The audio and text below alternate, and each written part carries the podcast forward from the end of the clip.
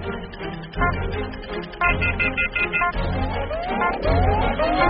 识对撞机。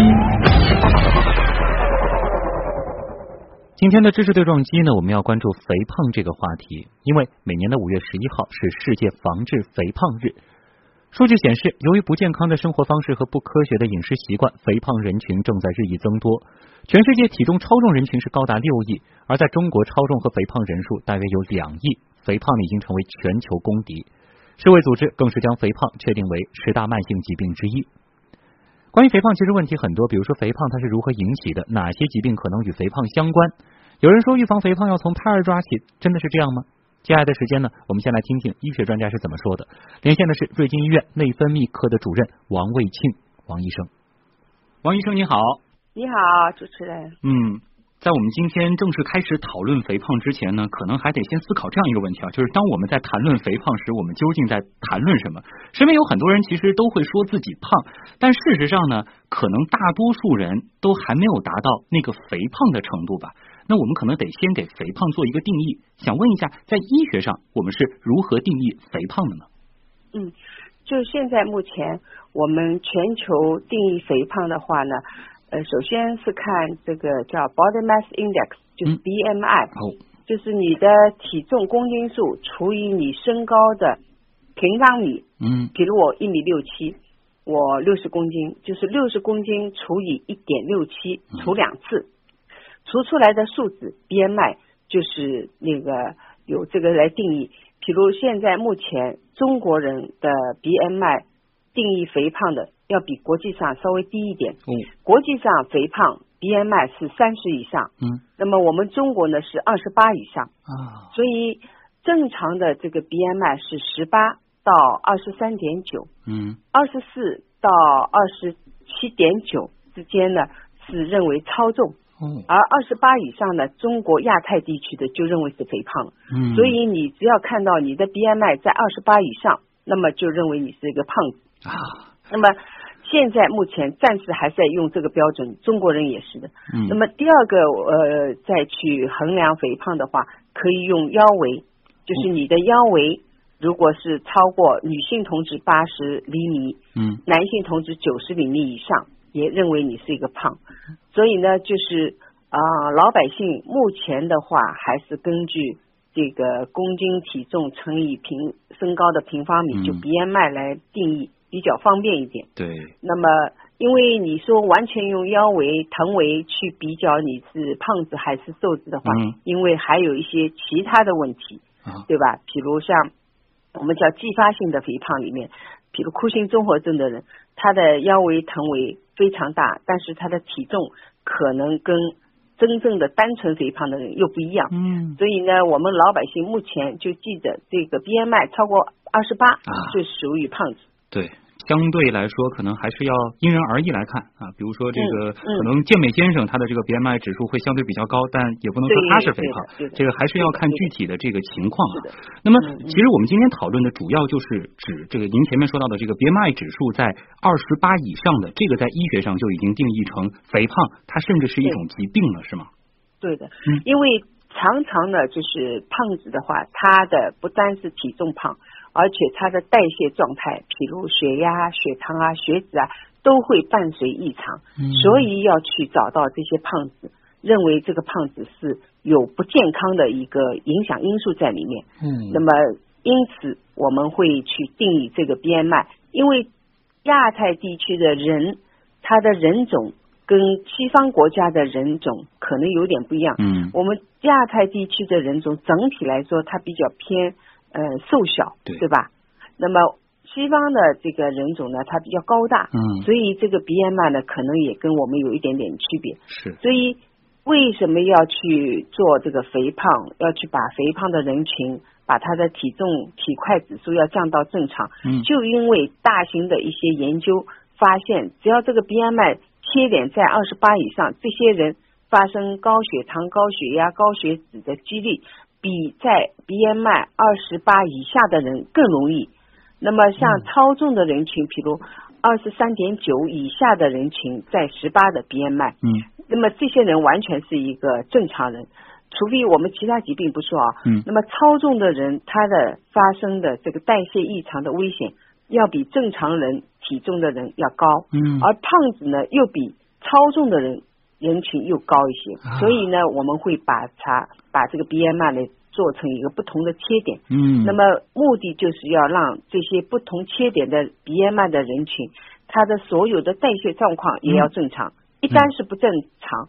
又加上你的体重指数达到了肥胖，我们就必须来做一个干预。嗯，这个干预当然包括生活方式干预、运动干预，还有一个药物干预。啊，呃，可不可以这样子来梳理啊？就是您前面提到了这个 BMI 这个概念，然后呢，它有几个重要的这个分界线，一个是十八，一个是二十三点九，另外一个呢是二十七点九。当然，大家简单的记忆也可以记成十八、二十四和二十八。那么，如果是在十八以下，那这个是可能是处在一种营养不良的状态了。对对对对。另外呢，是十八到二十四这一部分人群呢，我们说是比较标准的体重，一般来说不需要去考虑减肥。二十四到二十八之间，这个是超重，可能是需要大家注意自己的生活状态了。因为再往上走，进入到二十八以上，那就是肥胖。而且刚才王医生也说了，这是属于疾病。是，嗯，之前也看到有报道说，世卫组织其实已经把肥胖确定为十大慢性疾病之一了。那我们也想了解一下，在中国肥胖人群的这个情况是怎么样的？在人群中，现在达到肥胖这个程度的人大约占多少呢？那么，就我们瑞金医院啊，内分泌科。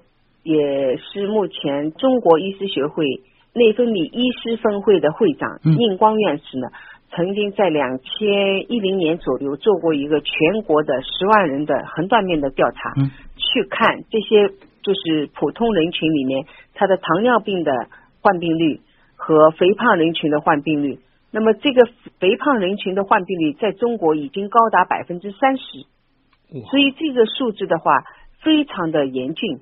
那么糖尿病的患病率是十一点六，嗯，那就是按照我们中国的这个啊十六亿人口来看，对吧？嗯，这个糖尿病人已经接近一亿个人，这个肥胖的人那就是达到有三个亿的人。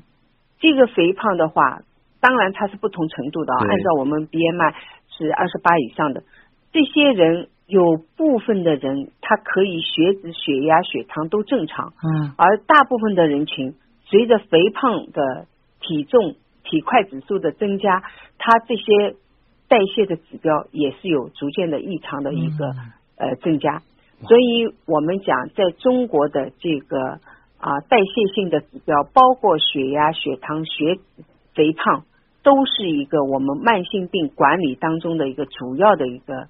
指标，就是我们必须要去管理这些人，叫慢病的一个管理项目。是，所以肥胖就是列成是一个我们内分泌的代谢疾病状态的一个人群啊，肥胖人群。这样看来，其实在中国。达到肥胖程度的人，好像比我们想象中还要多。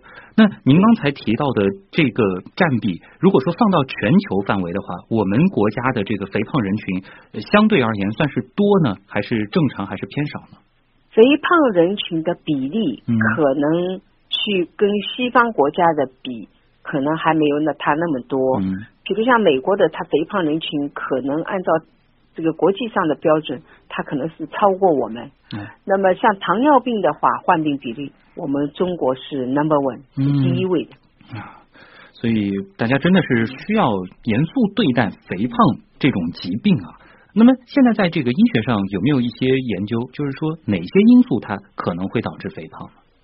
现在都在做这个肥胖的研究，嗯，当然单纯肥胖，我们讲的就单纯肥胖，不包括有疾病因素导致的肥胖啊。嗯，这个单纯的肥胖可能大部分还是跟这个生活习惯还是有关系。嗯，比如像我们中国现在随着经济条件的增长，嗯，我们宁院士、宁光院士就做过的糖尿病的患病率跟我们中国的 GDP 这个发展的这个增长率，就全国各地的。它的糖尿病的患病率和全国各地的 GDP 的一个发展的一个呃速度完全是 match 的，就是吻合的，吻合的，对。所以肥胖的人群也是按照这个经济的发展的一个情况来发生的。嗯。那像我们现在的糖尿病患者，其中一部分就是伴随着肥胖。嗯。所以这个肥胖其实跟这个生活的环境、生活的这个节律。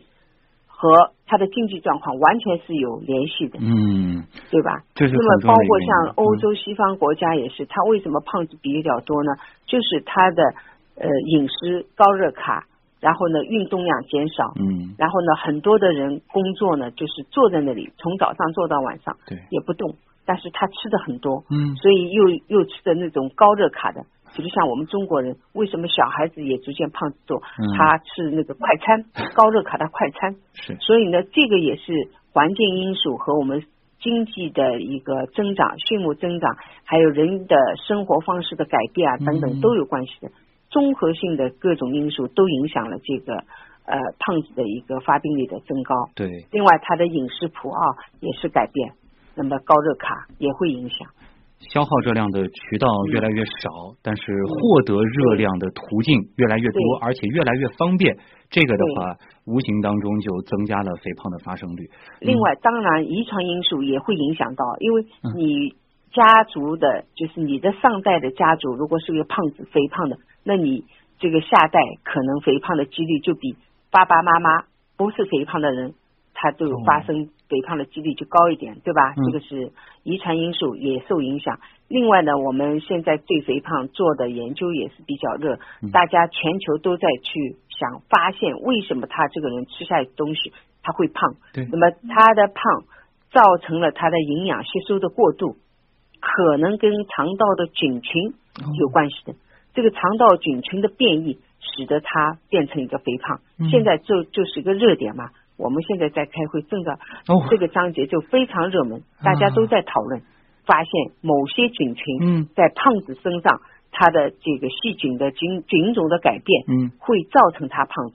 哦。那么如果把这个菌群去调整一下，不要让它变成这种菌群，就是造成胖子的菌群的这个数量或者是个菌种的呃数目，让它减少，那么这个人就可能即使是高热卡嗯，他也不会变胖子。哇，这个的话算是肥胖治疗比较前沿的一个领域了。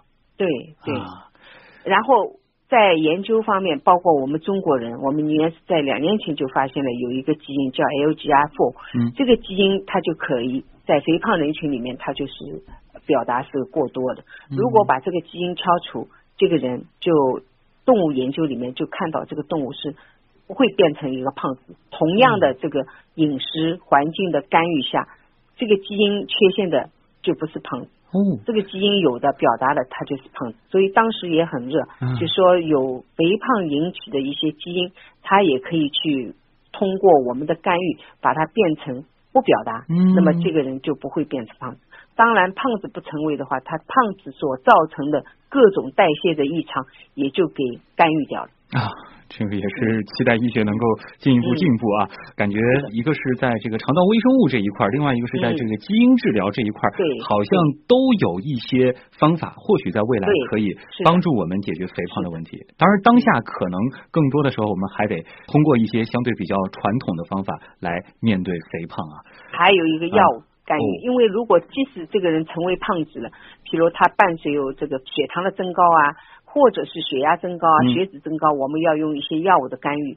在药物干预的情况下，我们希望这个胖子能够变成体重是正常的。嗯如果实在是用药物干预、生活方式干预都不行，嗯比如像美国就很多啊，这种超特肥胖的 BMI 在四十五以上的，那么这些人怎么办呢？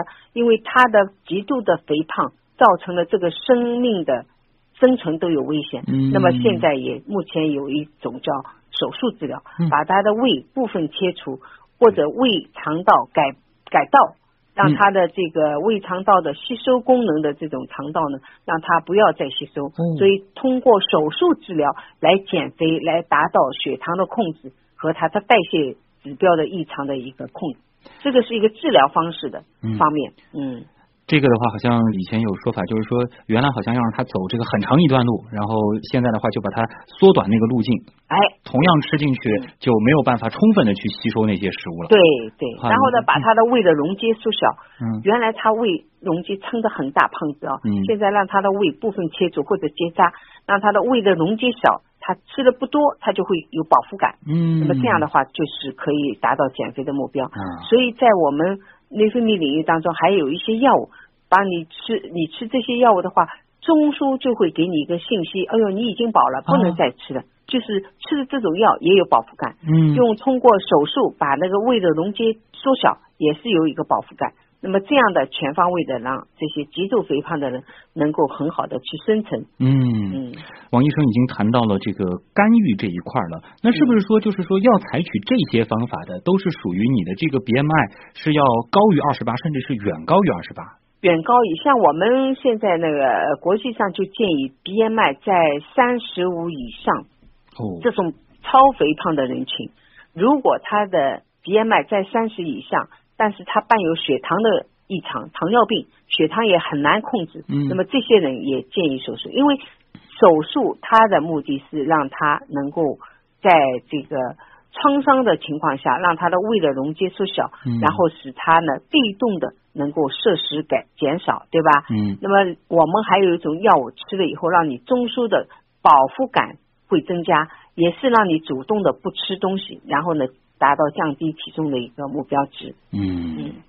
呃，刚才是谈了很多应对肥胖的方法，尤其是这个其实是肥胖程度非常非常严重的一些患者。那么接下来可能我们还得再就是讨论一下肥胖和疾病的一个关联。好像现在听下来，我发现有一些疾病可能是因为肥胖之后，它会这个进一步去引起其他的疾病；还有一些情况是有一些疾病它会导致肥胖，是这样吗？嗯，对的，是的，是的。嗯，比如我们现在跟你讲的都是单纯的肥胖，就是你肥胖以后，你肥胖所带来的代谢异常，高血压、高血糖等等，甚至肥胖的人他整个体内的代谢状况、免疫机制都会失调，甚至我们会去解释，肥胖的人在他体内当中，就是他是一个慢性炎症的过程。嗯，所以呢，胖子他的这个。代谢状况异常以外，部分的病人还会有引起一个肿瘤的发生和增加。所以，像其实胖子的话，对这个胖子本身来说，他的健康状况是受到非常大的影响。然后呢，你看，如果单纯胖子，有些人他说他觉得很开心啊，他没有什么不舒服啊，当然他会适应这个胖子很长一段时间。直到他这个身体不能承受这个胖子的，比如血糖高到一定程度，我们有叫酮症酸中毒，要昏迷了。嗯。高血压、高血压脑病、高血压长期血管动脉硬化以后，引起一个脑中风，甚至是心肌梗死，带来了很严重的危害。嗯。那么这个病人才会感觉到，哎呦，我这个胖子确实。还造成了生命的生存的一个危险，比如像代谢异常，我们认为像糖尿病患者，我们做过研究，他本身的患各种肿瘤的风险就比非糖尿病患者来得高，所以对胖子来说，他的影响健康的这个问题非常大的各个方面，慢性的代谢指标，还有肿瘤系统、免疫系统，它都造成了一个紊乱。啊。肥胖本身它不会导致死亡，但是它可能会引起非常多严重的类似于并发症，这些都会危及生命。没有啊，主持人，肥胖本身如果他是极度肥胖的，比如他 BMI 超过四十五，嗯，他这个整个人啊，比如像你去看那个美国的有一些电视的播出频道，甚至美国人我都看到过有一千斤的，他根本动弹不了。就是它不造成这个代谢紊乱，其他的并发症以外，它这个本身的胖啊，全身的脏器器官都充满了脂肪，它极度的缺氧，心功能异常，呼吸道异常，肺的细胞里面全都充满了脂肪滴，他的有氧的呼吸都不行，所以极度肥胖的人，他本身生存都有问题的，而他加上这个并发症的话，更威胁着他的生命。是，所以我们讨论的其实不是一个让大家变得这个更美观啊，看上去更这个阳光、更健康的一个事儿，而是它是一个会危及大家生命的慢性疾病。呃，今天是世界防治肥胖日啊，我们也来切切提。他提到了一个很关键的词，就是防治。那现在肥胖有哪些预防的方法吗？防治肥胖，我们刚刚讲了不良的生活习惯、环境因素。当然，遗传因素你是不能选择的。嗯，那我们可以通过这个自身的预防，比如我的生活要有规律，要有每天适度的运动，我吃的东西我要有合理的饮食，只要供给我能量，每天运动，每天工作，它的营养素够了以后，我就不超超负荷的去吃。比如像我们中国人有很多那个小青年他有一个吃夜宵的习惯，对吧？是。就是晚饭以后隔了几几个小时以后，还要出去吃夜宵，吃的非常饱。嗯。回家以后马上倒头就睡，这种状况是一个完全可以避免的。嗯。所以肥胖预防的话，从本身自我做起。嗯。你的生活要有规律，第一，第二个，你的饮食要有一个充分的营养合理，不要过度过过呃。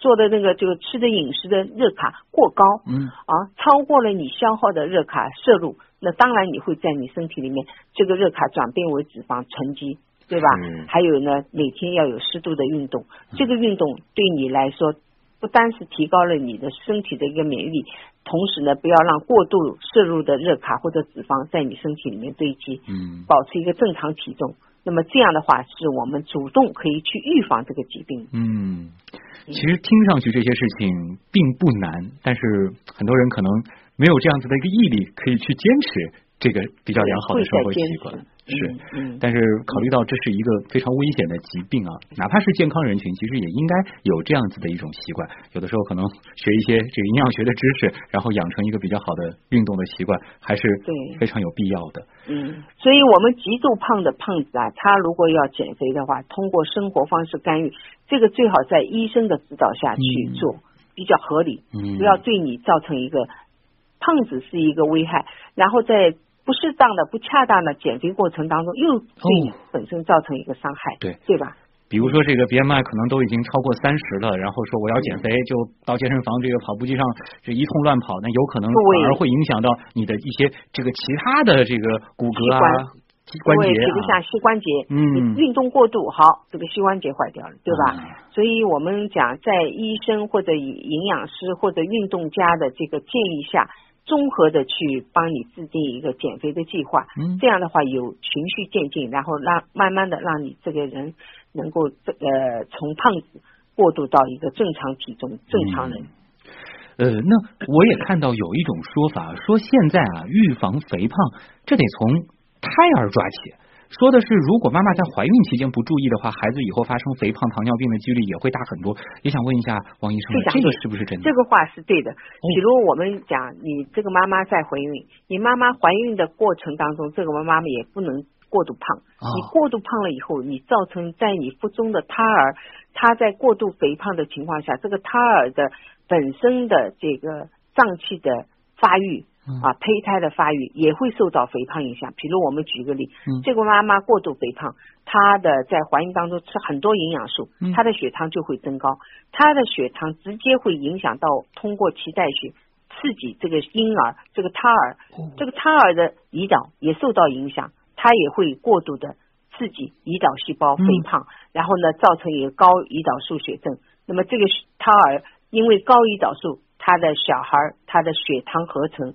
糖原的储存也比正常的这个体重的妈妈，正常体重的胎儿要来的大，所以你看，我们曾经在中国说，哦，有九斤老太，就是他生出来的宝宝超过九斤的重，那么这个小孩他的患糖尿病的几率就高了。所以在我们现在中国做的很好的，就所有的孕妇，她超过两个月、三个月建卡以后，会有一个血糖的监测，嗯，会有一个甲状腺功能的监测。最好让这个妈妈不要有个高血糖。如果一旦血糖有增高超过正常，包括空腹餐后，就会内分泌医生和妇产科医生共同来指导这个孕妇避免过高的血糖、过高的能量的摄入，而造成了你的呃宝宝就胎儿也以后出生以后会有一个影响。对这个一个方面，还有呢，曾经有人研究过，就是在胎儿期。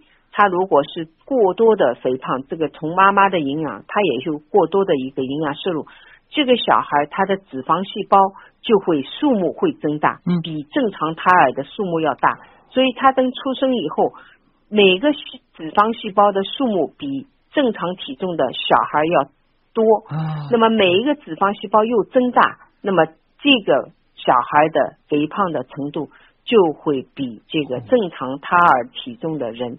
他的肥胖的这个几率性、危险性就会高的很多，并不是说就是影响孩子出生时的体重，甚至是会影响孩子一辈子。一生啊，他出生以后一生都会影响到他。哇，这个的话，有一些传统观念，觉得这个怀了宝宝就要好好吃，吃的越多对他越好，这个是一定要转变的。对，嗯，是的。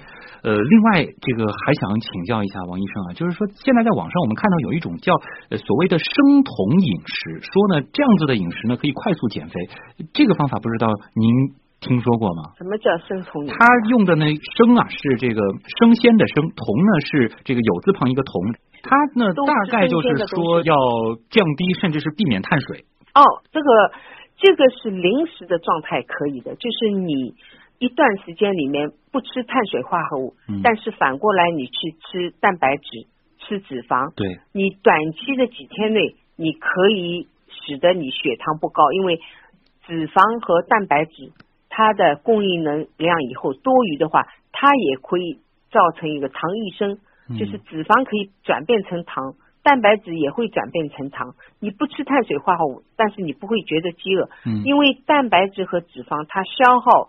就是变成二氧化碳和水的过程，要比碳水化合物的时间要来得长。嗯，所以你看吃油炸的东西、吃蛋白质的东西不太容易饿，对吧？对。如果我们上海人早上起来 吃一碗泡饭，吃一点酱瓜，两个小时以后就肚子饿，对吧？完全是碳水化合物，因为它的代谢太快了。嗯。所以能量呢很快就释放掉，人就会觉得饥饿。其实这个光吃脂肪和蛋白质。对这个人，如果是长期行为，一定是不不提倡的，不健康的。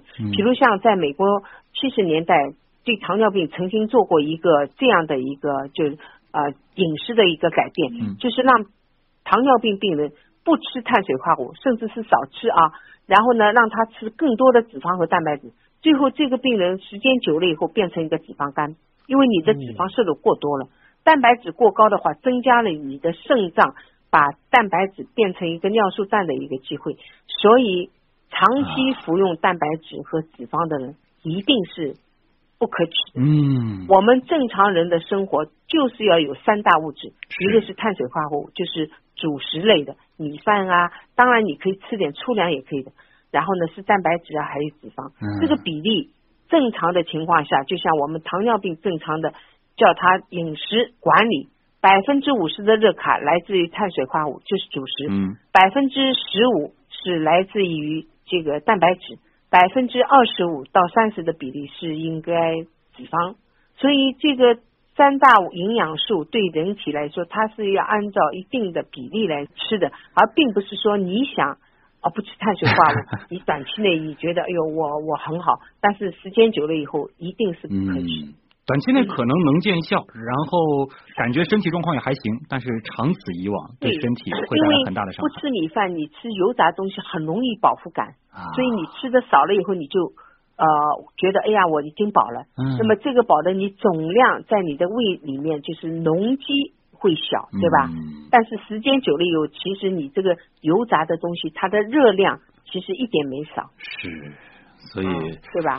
网上可能流传的方法非常多，但是如果说要综合去考虑它是否有效，以及它会不会对我们的身体产生长期的那种危害，大家还是要谨慎选择。如果说真的是达到了一定程度科学的去选择，嗯，合理的去选择。是，如果说真的你的 BMI 已经在二十八以上，甚至是超过三十了，那还是到医院。接受这个医生专家的指导，专业人士对来建议你做，这样比较好一点。是，嗯，好的，那也再次感谢瑞金医院内分泌科的主任王卫庆医生给我们带来的详细的科普，谢谢您。谢谢你，主持人。我们说肥胖人群越来越多，也和现代人不健康的饮食密切相关。现在有越来越多的科技公司也加入到了健康生活的行列，比方说，我们之前采访过小仙侠智能油瓶的 CEO 王乐。啊，这个小仙侠呢是一个专注于健康用油的创业团队，他们的智能油瓶就用到了许多高科技元素，同时呢，他们也在饮食健康领域进行过长期观察。我们也来听听小仙侠 CEO 王乐他的看法，或许我们也可以从中得到一些启发吧。呃，我先谈谈我对肥胖的一个理解啊，其实肥胖呢，它有时候不仅仅是一种体态的臃肿。肥胖呢，我把它理解为一种摄入过多，尤其是这个油脂和热量，那么它就会导致身体积累了很多的负担。我们说这个血管变得拥堵了，然后这个脂肪在脏器上进行了一些积累。那我们再说回到这个大家饮食习惯上啊，现在我看到啊，大家吃外卖吃的比较多，或者是这个吃饭吃的特别的晚，非常不规律，或者是即使在家里吃饭的话，它也是这个膳食营养不是很均衡，大鱼大肉多。那我们这个中国营养学会建议，咱们日均用油的这个摄入啊，是在二十五克到三十五克人均。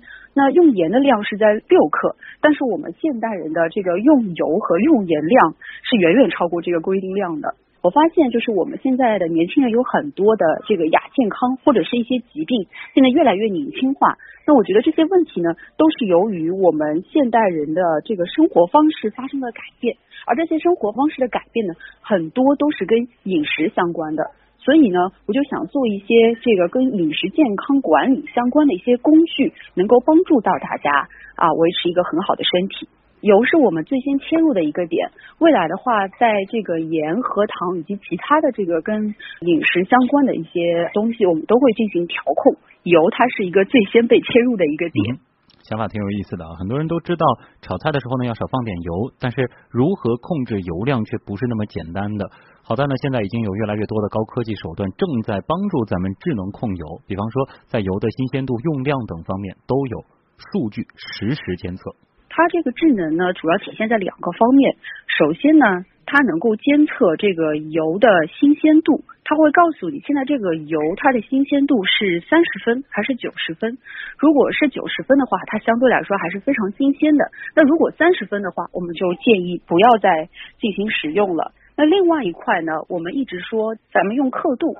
来表述这个咱们用下去的这个油多还是少，但是这个一天下来，我们用了多少次的这个，比如说五毫升，我们并不是很清楚。那我就想通过这个智能的这个瓶子啊，我们在这个瓶盖子上安装了芯片和传感器，通过了传感器来获取全家的这个用油量，然后记录你这个油瓶被打开的频次。收集环境的温度，那么所有这些数据呢，都都会在 A P P 上进行呈现，然后我们再把它进行处理。那比如说刚才提到的这个油的新鲜度可以打多少分，以及这个油是否超过了我们中国营养学会的一个规定量，它都会给到一个比较啊明确的一个提示。它有点像这个手环啊，你可以看到你今天这个用油，比如说是超过了，它会显示警示为红色。如果是比较正常的，或者是啊还少于这个数的，它会显示为绿色。它会通过一些比较直观的一些数字或者是颜色来告诉你。或者是啊，用油的这个新鲜度这一块，我是通过分值三十分还是六十分来告诉咱们的用户的。因为其实呢，用这个智能的物件呢，它其实收集的都是一些数据，它就通过一种电子化的方式，能够记录，能够计算，然后或者是给到你一些提示。未来的话，我们还会加入一些关于身体体征的一些监测，比如说血压变得可能更好了、更稳定了。那这样更直观的一个效果，我觉得会带给大家更好的一个正向的激励。就是我们也是想给到大家一些更好的关于生活饮食健康方面的一些这个好的提示，或者是建议，或者是工具。嗯，谢谢小仙侠的 CEO 王乐啊。很多时候，生活就在于每一个小小的细节，不管用什么方法，健康有效才是王道。